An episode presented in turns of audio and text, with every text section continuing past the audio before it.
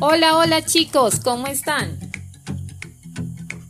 Hola, hola chicos, espero que estén todos muy, muy, muy bien desde sus casas. Qué bueno que nos estén escuchando. Preparen sus orejitas, activen sus sentidos, porque esto es... ¡Onda! ¡Woo! ¡Onda! ¡Uh! ¡Qué chévere que estén aquí, chicos! Alejita, ¿cómo estás? Bien, bien, William. ¿Y tú cómo estás? Muy bien, gracias. Bueno, estoy muy contenta de estar aquí, aprovechando a, a, todos los chicos, aprovecho y saludo a todos los chicos que nos están escuchando, ansiosa de empezar este capítulo porque les traemos un gran invitado. Así que vamos pues.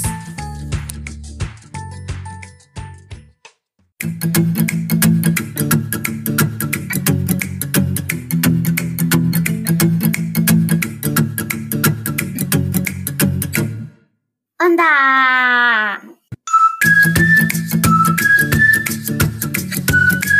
Escuela para tus oídos.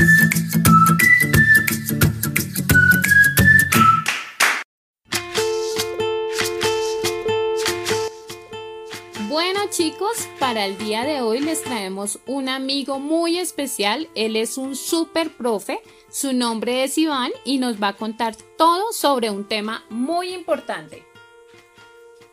Claro que sí, Aleja. Vamos a dar la bienvenida calurosa a Iván o Ivancho, como lo conocen sus amigos. Hola, profe, ¿cómo estás?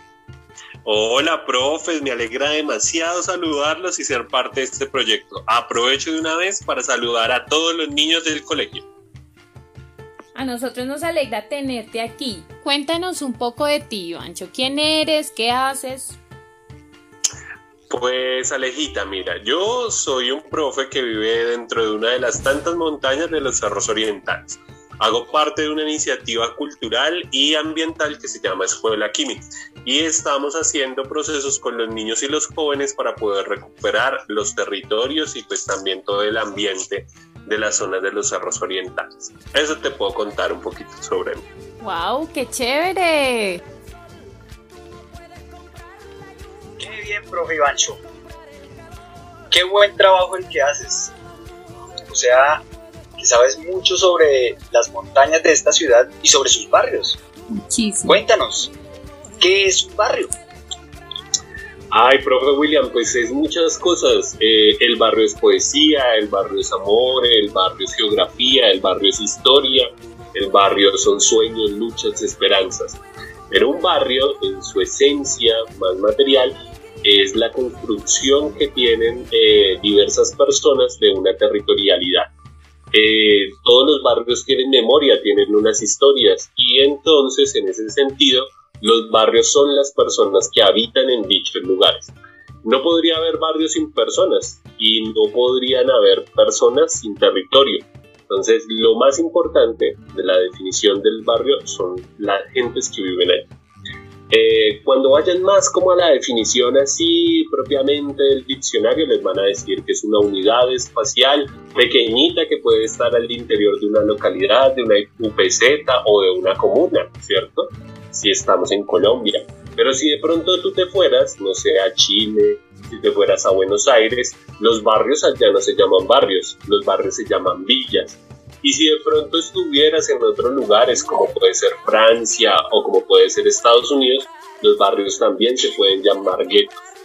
Entonces, el barrio es, es ese lugar que normalmente aloja a personas muy humildes o a personas que tienen una trayectoria cultural eh, compartida. ¿Listo? Eso es más o menos como la definición de barrio. Pero también el barrio en el sentido más poético es la esquina, es la calle, es la cuadra, es la vecina que pasa con el pan para el desayuno, pero es también el lugar en el cual nos encontramos con los amigos para jugar banquitas, para jugar piquis y para jugar trompo. Esa es la definición de barrio para mí. Qué chévere, Iván. O sea que a partir del barrio podemos hablar de lo nuestro, ¿cierto? Uf, Alejita, por supuesto. Pues imagínate que podemos hablar tanto de lo nuestro que si no fuéramos a cualquier barrio, podríamos, por ejemplo, preguntar ¿y de dónde viene el señor o de dónde es originario el señor que vende la papa? Y podríamos pensar que si estamos en Cerro Norte, la gran mayoría de ellos vienen del altiplano cundiboyacense o vienen de la parte de Chuachín que son lugares donde eh, por algunos fenómenos sociales, políticos, culturales y hasta ambientales, las personas tuvieron que salir de esas tierras y comenzar a poblar los cerros orientales. Entonces, claro que podemos hablar de la identidad, pero también no solamente esa identidad de las memorias que venían de nuestros abuelos o por allá más atrás de nuestros antepasados muiscas, ¿cierto?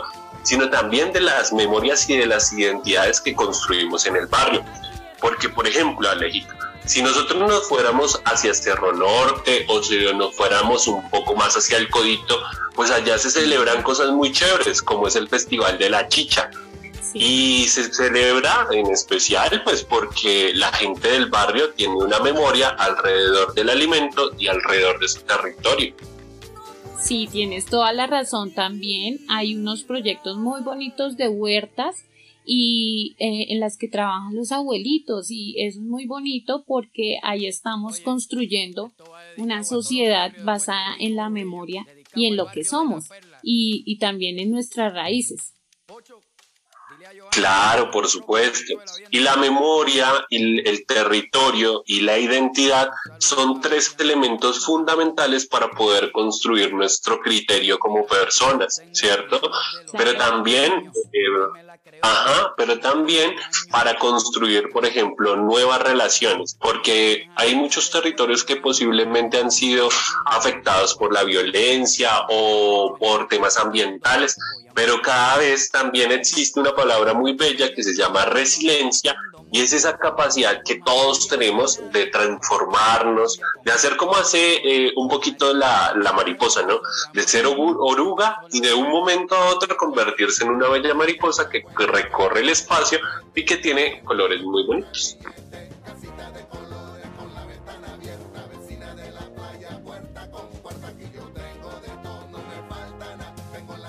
de acuerdo a lo que dice el profe Ivancho, entonces podemos decir que construimos barrio, construimos territorio a diario, con todas las acciones que realizamos cotidianamente.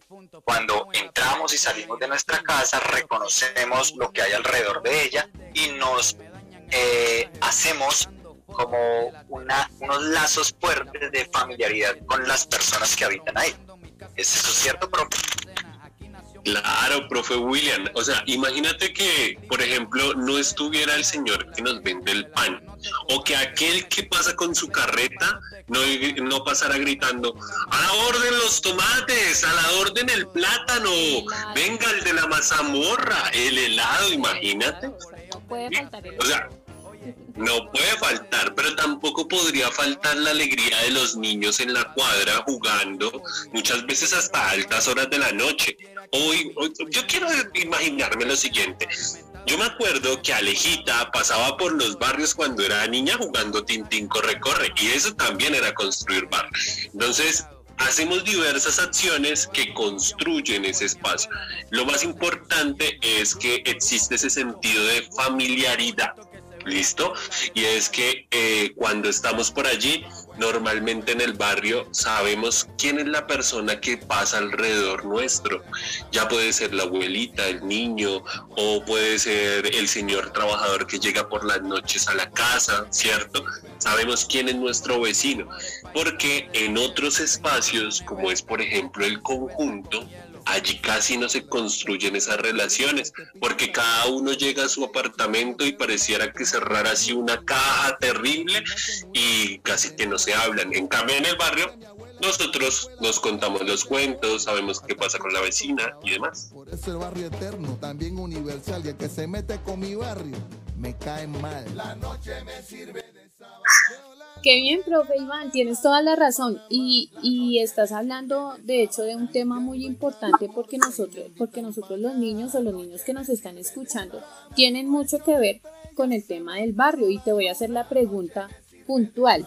¿Qué tienen que ver los niños eh, con el barrio y, y, con la identidad territorial? Porque estamos hablando prácticamente de eso, de identidad territorial. Bien, abejita, pues tienen que, que ver mucho, mucho, mucho.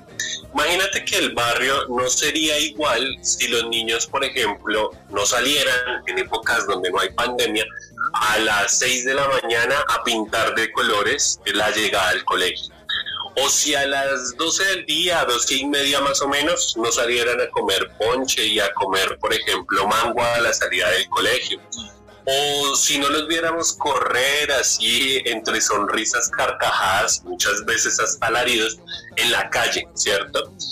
Pero el barrio, digamos que tiene que convertirse también de nuevo en ese espacio en el cual sea sobre todo para los niños, porque pues también hay algunas dinámicas que se han transformado.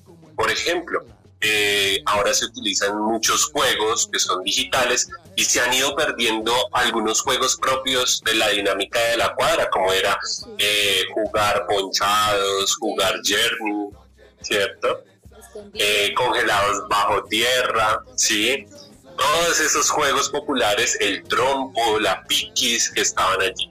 Eh, entonces, eh, los niños, ¿cierto? También van transformando su cultura, pero es necesario también rescatar otras identidades antiguas que, por ejemplo, teníamos nosotros para que se generen condiciones para que los niños estén allí en ese espacio y pues obviamente sigan plasmando cada vez más eh, sus sueños y sus sonrisas en el espacio de lo público. Así es, profe Vivacho. Es decir, que desde esa forma de ver el barrio y el territorio, podemos hablar de un territorio de paz. Uy, por supuesto. Y la paz es otra construcción al igual que la identidad, ¿sí? Eh, la paz no es solamente, por ejemplo, que no pasen hechos aparentemente de violencia, sino que, por ejemplo, eh, los niños puedan salir hasta altas horas de la noche y no pase nada. Esto es fundamental, eso es construir paz. Pero también, por ejemplo, que todos y todas tengan el derecho a tener un alimento caliente en sus hogares o que sus padres tengan tiempo también para poder ver crecer a sus hijos, eso es construir paz en los barrios, o que tengan la calidad de un ambiente sano. Entonces allí los niños tienen un papel fundamental y que es supremamente político y es rescatar las sonrisas. Yo les, les los invito a pensar lo siguiente, y es, ¿cuánto tiempo podemos, por ejemplo, gastar con nuestros padres o compartir con nuestros padres en el parque comiéndonos un helado. Es un acto político en ese sentido estar compartiendo con el otro una palabra, porque muchas veces nuestros padres tienen que salir corriendo a trabajar y, por ejemplo, no nos pueden acompañar en las tareas. Entonces, aquí lo importante es que esos pequeños espacios cada vez se vayan ganando mucho más, ese tiempo se vaya ganando mucho más. Y la paz está, eh, digamos, materializada, ¿cierto? En esas cositas pequeñitas, en que tengamos el derecho a la educación, el derecho a la salud, el derecho al empleo, el derecho al ambiente sano y obviamente el derecho a compartir con las personas que más queremos y que más amamos, porque de esa manera se construye la paz territorial. Así es, es bastante interesante lo que nos cuenta Iván. Chicos, es muy importante porque a partir de ello podemos identificar no solo nuestro territorio, sino también las, las personas que hacen parte de él y construir una sociedad en paz. Claro que sí, Alejita. La la señora de la tienda, las personas que recogen la basura, el habitante de la calle que se acerca a nuestro territorio. Todas estas personas forman parte de esta identidad y por eso es tan importante brindarles y brindarnos a nosotros mismos el respeto con el cual se construye la paz.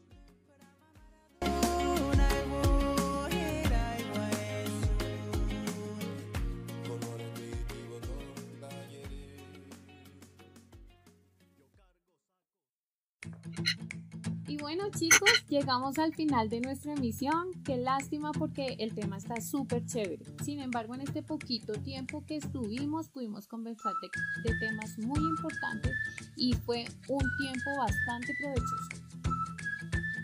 Así es, Alejita. Lastimosamente se nos acabó el tiempo, pero los esperamos en nuestra próxima edición.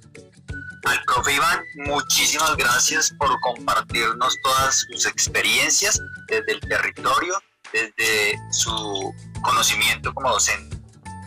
Eh, a todos ustedes, niños y niñas, gracias por estar aquí escuchándonos y les enviamos a todos una muy honda y una genial energía en sus proyectos diarios.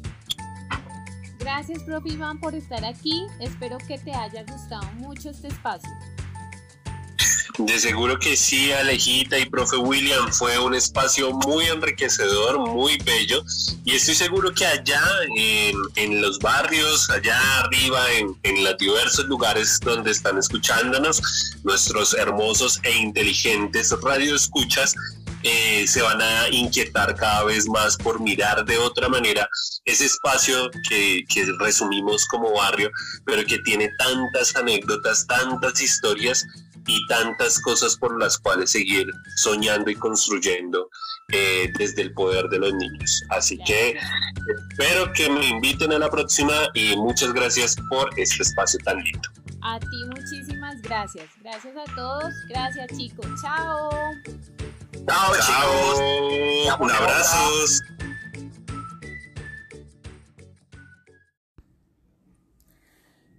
Ándale, mija, si estás oyendo las noticias, abre el ojo, cacha, que van a cerrar las escuelas eh, y ese bicho del COVID, del COVID-19, está alborotado. Abre el ojo. Ay, no creo, mi hijo, usted sí es exagerado. Eso es solo por 15 editas nomás. Igual eso después ya, ahí todo va a seguir normal. Más bien, chao, chao, chao, que me tengo que ir. Ay, entonces, ¿y tú, ¿y tú para dónde vas? Si hoy es sábado. Pues no ve que nos hicieron ir en el colegio, que, que porque toca ir a, arreglar unas guías y, y, que vamos a estar eh, eh, trabajando en la casa esos 15 días ahí. Entonces, por eso me tengo que ir, mi hijo. Chao, chao, chao. Ah, sí, sí, sí, sí. Pero tenga cuidado, tenga cuidado con ese bicho todo raro, ¿no? Distanciamiento y todo eso, yo. Dios le bendiga. Chao, chao, mijo. Ah, niña, ¿y tú qué? ¿Tú no tienes pensado dormir?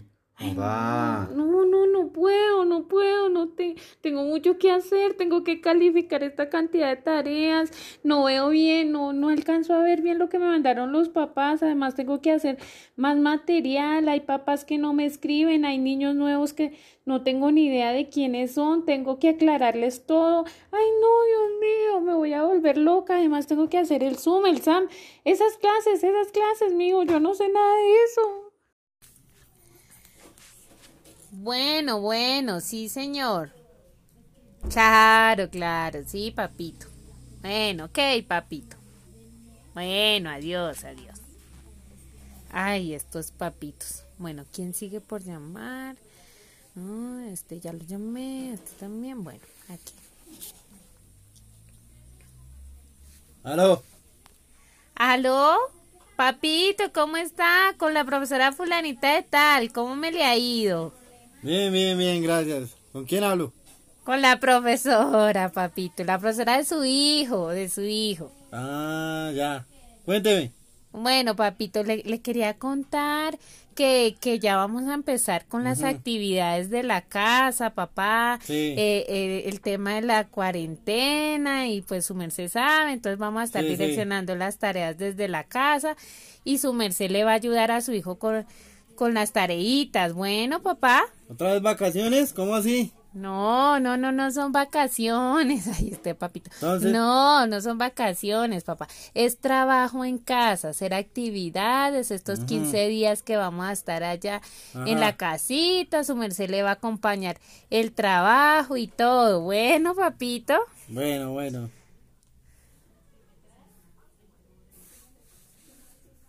¿Y entonces qué? ¿En 15 días lo mando otra vez? Sí, sí, sí, papito. En 15 días manda el peladito. En 15 días manda al niño. Bueno, papá. Bueno, tranquila, tranquila, profe. Le copio claro. Pero hagan las tareas, ¿no? Tienen que hacer las tareas en la casa, ¿no? Sí, sí, yo me encargo, yo me encargo, sí. Bueno, bueno, bueno. Chao, papá. Hasta luego.